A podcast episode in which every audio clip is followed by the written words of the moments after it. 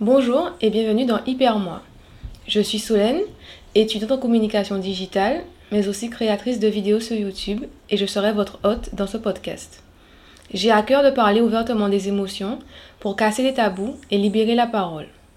Je vous souhaite à tous une bonne écoute.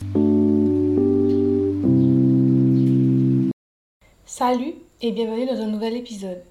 Aujourd'hui, je voulais approfondir un sujet qui a déjà été abordé dans le podcast. Dans la saison 1, c'est l'hypersensibilité et le monde professionnel. Je vous mets le lien de l'épisode en description si vous souhaitez l'écouter ou le réécouter. Alors, pourquoi aborder ce sujet? Ben, Les caractéristiques de l'hypersensibilité et le monde du travail, le monde professionnel, de l'entreprise aussi plus particulièrement, ne sont pas toujours compatibles.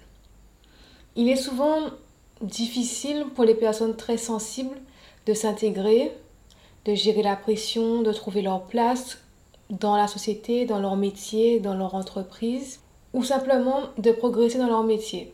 Exploiter vraiment à fond leur potentiel, leur créativité, ce dont elles sont capables, se challenger. Ce sont des choses qui sont difficiles, qui sont pas forcément évidentes. Évidemment, ça ne concerne pas tout le monde, ça ne concerne pas toutes les personnes hypersensibles, mais c'est quelque chose qui revient beaucoup et qui est assez courant, j'ai envie de dire d'avoir du mal à s'intégrer ou avoir du mal à s'épanouir dans son travail, euh, dans le monde professionnel de façon générale. Et ça s'explique par plusieurs choses qu'on va aborder euh, tout de suite. Les personnes hypersensibles peuvent être confrontées à des moqueries. Elles peuvent être discréditées car elles sont considérées comme faibles, entre guillemets. Je mets bien ça entre guillemets parce que vous savez que ici c'est pas ce qu'on pense et c'est pas notre vérité, c'est pas le cas mais dans beaucoup de domaines et dans, pour la plupart des gens, c'est le cas. Euh, les personnes hautement sensibles peuvent avoir du mal à dire non, à se fixer des limites, des limites de travail, des limites d'horaire, des limites de façon générale. En tout cas, ça peut finir par conduire à un burn-out. Un grand stress peut être généré et peut finir par conduire à un épuisement physique et émotionnel. Les personnes hypersensibles sont confrontées à l'hypocrisie professionnelle aussi parce qu'on va pas se mentir dans le monde professionnel. Il y a beaucoup d'hypocrisie, beaucoup de coups bas, beaucoup de stratégies qui sont mises en place et c'est des choses qui sont difficiles à vivre et à accepter de façon générale pour les personnes hypersensibles parce qu'il y a un sentiment d'injustice, parce qu'il y a un sentiment d'inconfort. Elles ne sont pas forcément à l'aise avec le fait de mentir, de faire des stratégies, de ne pas être honnête, euh, de, de planter un couteau dans le dos des gens, clairement. Ça fait partie des raisons pour lesquelles ça peut être compliqué. Les relations avec les collègues peuvent être difficiles ou en tout cas elles peuvent être vécues difficilement par la personne hautement sensible.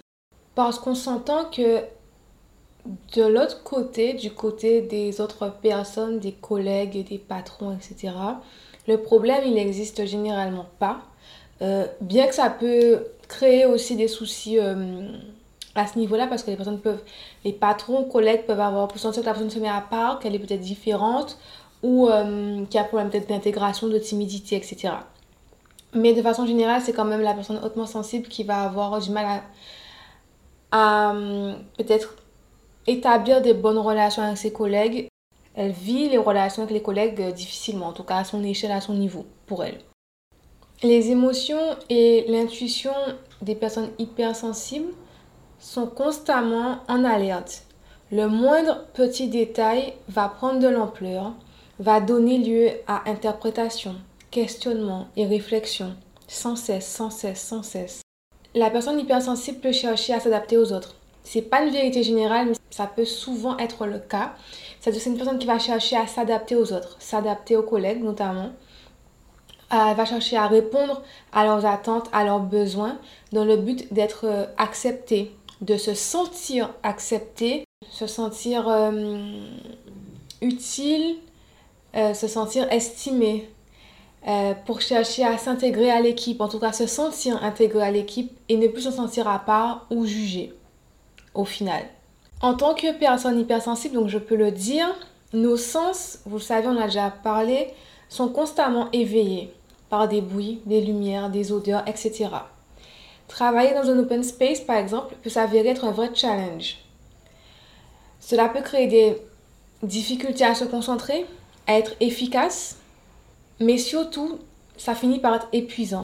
Tout notre énergie en fait va y passer.